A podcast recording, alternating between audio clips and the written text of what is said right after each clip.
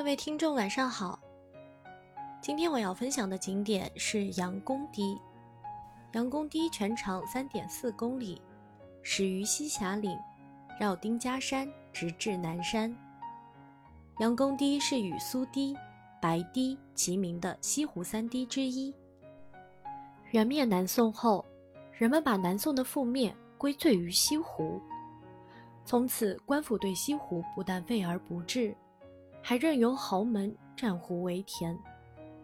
直到明代，杨梦英出任杭州郡守，他力排众议，经朝廷批准后，开始了历时一百五十二天的疏浚西湖工程。当时拆毁田亩三千余亩，西湖底下的淤泥一部分补益苏堤，大部分则用来筑起一条与苏堤相对的长堤。百姓为了纪念他。故将此堤称为杨公堤，堤上六桥与苏堤六桥前后呼应，合称为西湖十二桥。清朝以后，里湖逐渐淤塞，田桑扩大，养堤被废。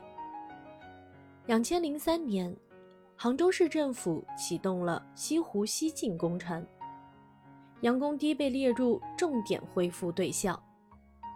整治后，恢复了。一湖映双塔，湖中香三岛，三堤临碧波的绮丽景观，并且作为湖西的游览主线，串起了沿线几十处历史文化景点，是两千零七年三平西湖十景之一杨堤景行之所在。